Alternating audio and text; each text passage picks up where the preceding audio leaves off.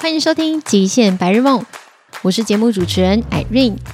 在这里，我们透过深入探访全球各地的户外运动玩家，分享他们挑战极限、透过户外运动探索世界的故事，让我们获得旅行的灵感与激发内心的冒险精神，开启一场属于自己的极限白日梦。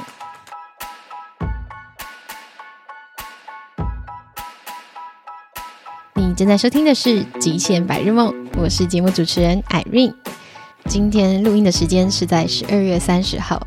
马上就要跨二零二四年了，不知道今年的大家过得怎么样呢？今年呢，我们虽然说《极限白日梦》的节节目更新的没有很多，可是呢，我却做了一个非常棒的《极限白日梦》。怎么说呢？就要在今天这一集，然后跟大家分享。今天这一集呢，总共会跟大家分享三件事情。呃，第一个回顾呢，就是回顾今年的《极限白日梦》的采访的一些小幕后花絮。第二个呢，今年 Irene 参加了一个。小狐狸瑞典这个知名品牌极地长征大使的甄选，然后有选上了。第三个呢，就是要跟大家分享，在年底的时候，Irene 举办了一个游行。那除此之外呢，其实 Irene 今年也有做一些其他的尝试，就会在这中间跟大家分享。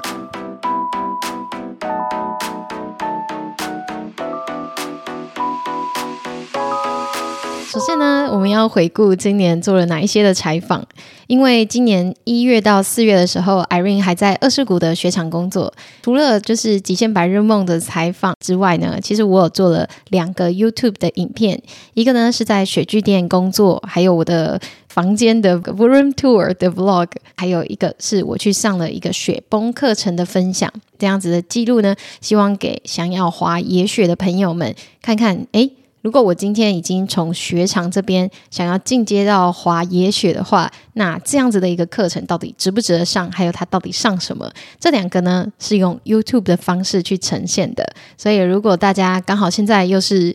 已经雪季了嘛，然后有兴趣的朋友呢，可以去看看。除此之外呢，我们采访的时候，我有采访了 Oku 酱，就是我们那时候店里面也算是二世谷的一个传奇人物。他是一个非常厉害的 snowboarder，被很多大厂牌赞助，也获得非常多次的就是名次。那他现在在嗯、呃、二世谷，即便这一季也是，就是他是在二世谷 Hanazono 这个雪场里面做 bullfighter。所以如果你的雪靴有任何问题的话呢，我非常推荐各位可以去找他。如果听英文有点吃力的话，可以去 YouTube 上面收看影片。嗯、我们还有采访了一位西川昌德先生，这一集呢受到了非常非常大的回响。主要是西川昌德先生呢，他就是一个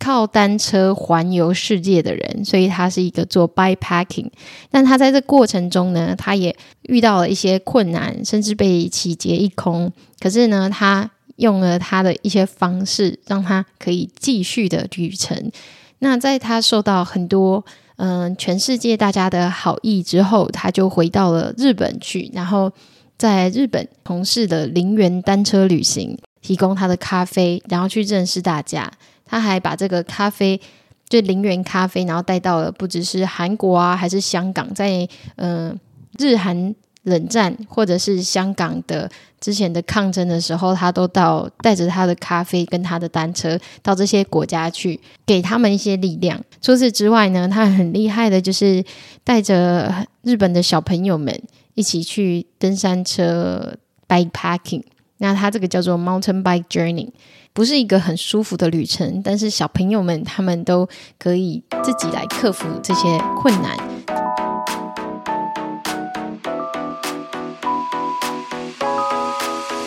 我们今年呢，还有采访了果果，就是在果果他去 K Two 之前，Irene 有做一个采访。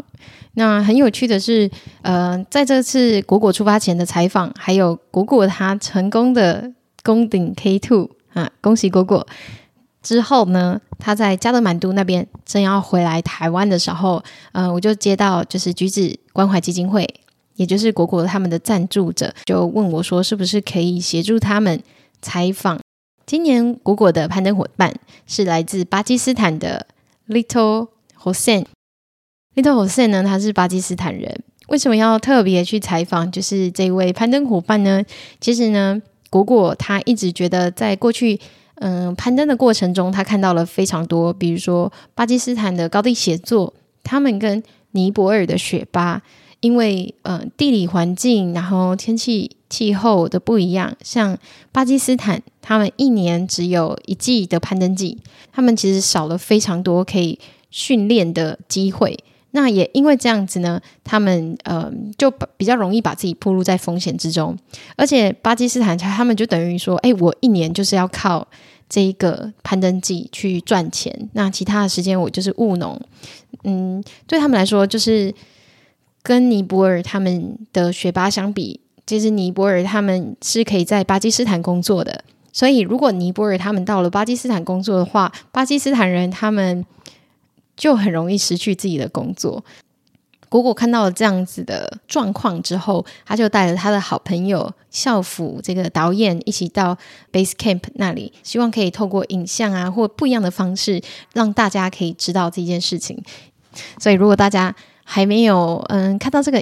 这篇文章的朋友呢，可以去前进十四峰大梦计划的 Facebook 上面，就可以看到 Irene 的文章哦。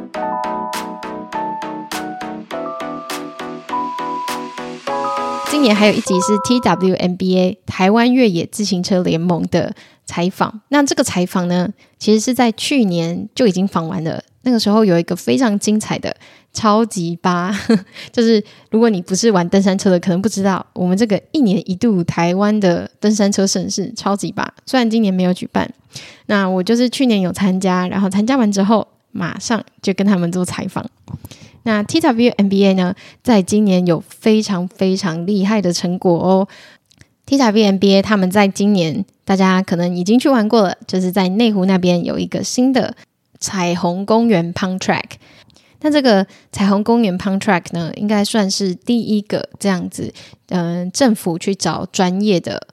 团队，然后。给他们，呃，算是顾问也好，然后执行也好，做出符合需求的公共建设。那除此之外呢，由 TWMBA 的理事青姐，她同时也是 Simple Gravity 的 founder。那他们今年呢，就办了一场越野自行车专业路线、专用路线，还有产业前瞻规划的研讨会。它听起来很长后，嗯，重点就是他们希望呢，去邀请。政府、业者，然后还有不同领域的户外专家聚在这个空间里面，去听听来自国外有丰富经验的团队 Detraction 他们怎么样在国外去设置这些合法林道的争取的过程。希望就是在大家的面前，就是讲完之后，大家也可以提问。提问完之后呢，他们其实当下就跟政府。开始讨论接下来的执行可能性，这是一个非常嗯紧凑的两天的一个活动。第一天就是研讨会，第二天他们真正去实做这个林道。第一天呢，Irene 有参加。那当天呢，其实有不只是登山车的户外玩家，还有西藏的加山啊，然后果果瀑布的小飞，然后雅琪，不同领域的户外运动的人都在现场，就会发现其实。每一个户外运动都息息相关，而且大家是可以一起合作努力的，所以就很感谢青姐她这么努力的推动，然后这么努力的去串联资源，让我们可以看见台湾的整个户外产业是有一就是非常有向心力的，要一起往前。可能年初的时候，大家如果有追踪我们 IG，会知道 Irene 本来想要在北海道就是 bike packing 的，但后来呢，因为一些事情的发生，例如说，嗯、我的脚踏车当初要买的那一整套，就后来有点像是被框了。总而言之呢，就是有很多事情的发生，所以后来没有出发。可是我机票早就买了，所以呢，我就还是回去了北海道一趟，去看看二世谷的朋友们。那在这次回去的时候呢，我也准备跟几位就是我一直很希望可以采访的人，其中呢有我的偶像 h o k a i d o Wilds，呃，我真的有采访，就是采访到他们，我非常的开心。在除了他们之外呢，如果大家有收听我们前面几集的话呢，就会知道 Irene 还有采访了二世谷登山车协会。Number，而且他们的梦想可不是只是盖一个登山车公园，而是要把二世谷那边变成就是呃亚洲的惠惠斯勒这样子。今年的采访啊，真的是没有很多，但是呢，每一次的采访的产出呢，都是非常用心的规划，然后也非常感谢在听完这些节目有。不管你是购买我们的 T 恤赞助，嗯，支持 Irene 的人，或者是你直接就是呃用小额赞助的朋友们，都非常非常的感谢大家，因为有大家的支持啊，不管是留言告诉我，对我来说都是一个很大的支持的动力。除了这个极限白日梦的采访之外呢，我还做了非常多很有趣的事情，像 Irene 今年参与了一个。瑞典的知名品牌小狐狸 Fjällräven 他们的极地长征的 Polar 大选甄选，这个甄选呢，它就是从全世界去选出二十位会在明年四月二号到八号，然后去从事六天五夜的极地长征。那它的路线呢，是一路从瑞典的拉普兰区 Lapland。去揭开序幕，在那边呢，我们会参加各，我们会接受各种训练，其中呢，要包含我们会跟六只狗狗，那个我们的雪橇犬，嗯、学会怎么样跟他们相处，因为接下来他们就要带着我跨越三百公里抵达挪威，那中间我们会经过欧洲最大的永冻区之一，也就是说呢，那边的温度大概是零下三十度。其实为什么会知道这个资讯呢？是因为我在十一月有办了一场户外人的气候游行，然后在台北一零一那里。其中呢，我们的嗯、小狐狸就是我们的 sponsor 之一。那那个时候呢，他们就跟我分享了这样子的一个大使的甄选。其实现在在收听我们节目的任何人都可以甄选，只要你满十八岁。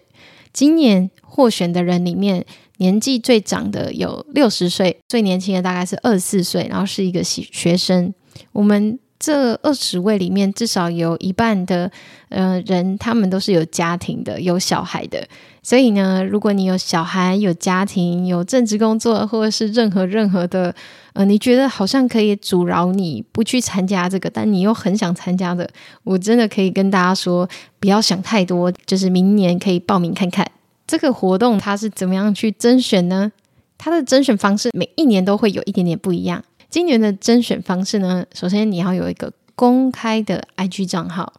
那在这个 IG 账号上面呢，你必须要有呃完成他们的三个挑战。那它总共是四个礼拜，那它每隔一个礼拜，它就会公布一个挑战的主题。第一个是为你所在的环境发声。然后第二个主题呢，是珍惜你的装备，并让它可以更长久。第三个主题呢，是让大自然成为你的邻居。今年的这三个主题呢，如果大家有兴趣的话呢，可以去看看我的影片。然后它可以是贴文，也可以是影片。我简单的跟大家分享一下，就是嗯，Irene 做的影片是什么好了。首先呢，第一个为你所在的环境发声，就是 Give a voice to your local environment。这个影片，因为我刚办完这一场游行，那这场游行呢，主要就是因为我之前有参加一些国际的国际气候变迁组织 NGO，那我就发现，在国外有一个叫 Protect Our Winters，他们是有。运动家、艺术家还有科学家，他们所组成的。因为我们在从事户外运动的时候，其实这些气候变迁的极端气候，不管是森林大火，还是大水灾，还是说雪融，这些状况其实都会直接冲击我们所热爱的大自然，甚至呢，会让我们去嗯，把我们暴露在外的风险更增高。就是因为这些原因呢，Irene 开始加入这些国际气候组织，然后希望可以做点什么。那我就把我自己去参加游行的这个影片呢，剪到这个影片里面之外，还特地开车到了合欢山那边去拍下。就是现在大家不知道合欢山，不知道大家知不知道合欢山那边有一个嗯滑雪场的废墟这样子，所以就是希望可以透过这样子的一个警示，让大家可以知道说，嗯，我们其实曾经是一个什么运动都可以玩的国家，包含滑雪。但是呢，因为全球气候变迁的关系，所以我们已经不能再滑雪了，它已经变成一个废墟。那要是我们现在不做点什么，也许我们接下来会失去更多我们所热爱的户外运动。那为了为了要在失去更多之前做点改变，所以我就办了这场游行。那我就希望可以为我所在的环境发声。这是 Irene 的第一个挑战的影片。那第二个挑战的影片呢，是珍惜你的装备，Love your gear longer。那在这里呢，Irene 就是有一个从二十一岁开始一直用到现在，已经三十四岁了。The North Face 的背包，这背包呢大概三十五 liter，然后我简直去哪里旅行啊、登山啊都用它，然后它也真的超级耐用的。买一个适合自己的装备，根据我自己的需求，比如说我自己最多的负重可以多少，需要什么样子的功能，那时候也是看了很久，然后决定把它买下。买下了之后呢，就带着这个装备陪着我到世界各地去。第三个挑战呢，就是让大自然成为你的邻居，Making nature your neighbor。这个呢，我所做的挑战呢，就是其实是去讲述自己是怎么样从二十二岁，然后认识的一个在奥地利的朋友，然后他们其实就是让大自然成为他们的邻居。因为他们展现了这个价值，然后使得让我在那一刻起就完全变成了一个喜欢透过户外运动去旅行，并且把这个变成我生活之一的一个人。所以，所以说应该真的是完全转变了我的人生的朋友们。那在那之后呢，我就很喜欢透过户外运动去旅行。疫情的关系呢，不能再继续旅行了嘛，所以 Irene 就决定要开这个 Podcast。然后就是为什么会有极限白日梦的由来。然后也因为我开始认识了这些极限白日梦的来宾们，很多都是台湾很厉害的一些户外运动玩家，我就觉得好像也可以邀请大家一起来跟这些户外运动玩家们一起去透过他们的运动认识台湾，所以就举办了一些 Outdoor Pals Day，大概一年一次吧。然后第一年我们就是嗯请了 Watson，还有智瑶工作室，还有重拾他们去分享走神啊跟海洋独木舟这个运动。第二年呢，我们就邀请了单核自行车工作室，还有米奇，带大家一起透过登山车玩，嗯、九份跟金瓜石，回顾自己过去这几年来是怎么样从一个都市的小孩，然后变成现在很热爱大自然，然后也让大自然成为我生活的一部分，这样子。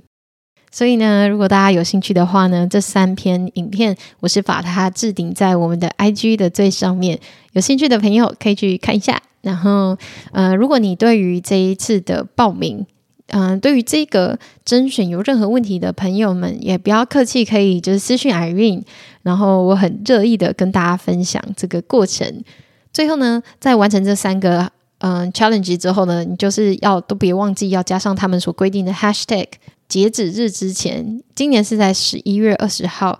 之前，就是要把它上传上去。就是在送出去之后啊，其实我是在最后一天截止之前把我的这个影片送出去，然后就很忐忑跟紧张，因为我可以已经看到有非常多人的影片是非常精彩的，然后我就想说，天哪，好吧，这个机会应该不大。事实上呢，今天所今年所参加的人数是往年以来最多的，一共有三万一千多人去参与，所以就想说。哇塞！要从这里面挑出二十个，应该是没机会了吧？结果没想到呢，在公布的那一天，嗯、我自己睡过头了。然后他们公布的时候，我就等等等等等。然后我是最后一个，就是二十位里面，我是第二十个被宣布的。我就听到我自己的名字，就是 And the final winner is Yi Yun Chen from Taiwan。然后我就。居然中了，应该是在做梦吧？怎么会有这么棒的事情发生在我身上呢？然后我就觉得还蛮期待，到时候可以跟来自世界各地的人，他们一起就是极力长征，然后做这一场极限白日梦。那大家可能会想说，诶，Irene，你今年办的那个游行到底是什么游行啊？像我刚刚有讲到，气候变迁其实跟我们户外运动是息息相关的嘛。那我那时候办的这一场游行呢，其实过去环团他们不会跟户外运动有太大的连结。那我们户外运动的大家可能对于气候变迁也不太有兴趣。但是呢，在国外呢，像我刚刚提到那个 Protect Our Winters 这个组织呢，他们就一直都是以户外人为主体，然后去推广这件事情，然后就是希望可以支持再生能源的转型、正义转型。在节目的尾端呢，我真的非常感谢，嗯，也想要趁机的谢谢，就是我那时候要办游行的这一场游行的时候，有非常多的人，然后是我们户外圈的朋友们，大家大力的支持，谢谢老人头的吉文哥，他那时候呢，二话不说的就给了非常多的赞助的抽奖的产品，然后他那时候其实也正在上班，就参加了我第一个提案的会议。当时也有同时正在开会，后来呢，帮我们办了一个就是讲座，然后跟着正在欧洲旅行，然后现在甚至在公车上面移动的瓦森那时候他们两个就一起被我拉下水，谢谢大家。然后还有就是 Kawas 的 Jack，也是二话不说就给了赞助的奖品。然后在骑兵，他那时候还正在办讲座，然后就。他就二话不说的，还帮我就是引荐了 Patagonia 还有小狐狸那边的行销，让我们后来也有这两个品牌他们的赞助，真的真的太感动了。嗯，除此之外呢，还有果果，果果也在我们要办游行之前还特地跟我加油打气，非常感谢。那除此之外呢，还有 Evan，就是 Auriga Canoe 的 Yvonne 也有参加我们这一场会议。我觉得自己是一个非常幸运的人，然后在做这些事情的路上呢，也有非常多的人，他们其实也有一样的想法，或者是认同这样子的想法，并且愿意付出行动，然后支持我的行动。真的很感谢这一年大家的照顾。明年呢，我们会有更多更有趣的事情要发生，所以请大家，如果你没有追踪我们 IG 的朋友们，可以追踪我们的 IG。接下来，我们的极限白日梦。会有一个新的特辑，叫做“户外的事”，就是我们的事。那这个特辑呢，就是讲的不一定会是户外运动的旅行啊、旅游啊，或是哪里好玩，反而是台湾或者是国外的户外圈里面发生的一些事情，是需要被关注的事情。这个户外的事，就是我们的事，会是新的企划。然后也希望大家可以继续的关注，也别忘了追踪，嗯、呃，The Outer，还有。POW 台湾 P O W 台湾，它是在游行之后所创立的一个社群。这个社群呢，希望可以凝聚所有喜欢户外运动的人，让我们一起守护我们喜欢的户外生活。那希望二零二四年，我们大家可以一起 turn our passion into action，让我们的热情可以变成行动，去守护我们热爱的户外生活。那就先在这边祝大家新年快乐喽！我们明天见，拜拜。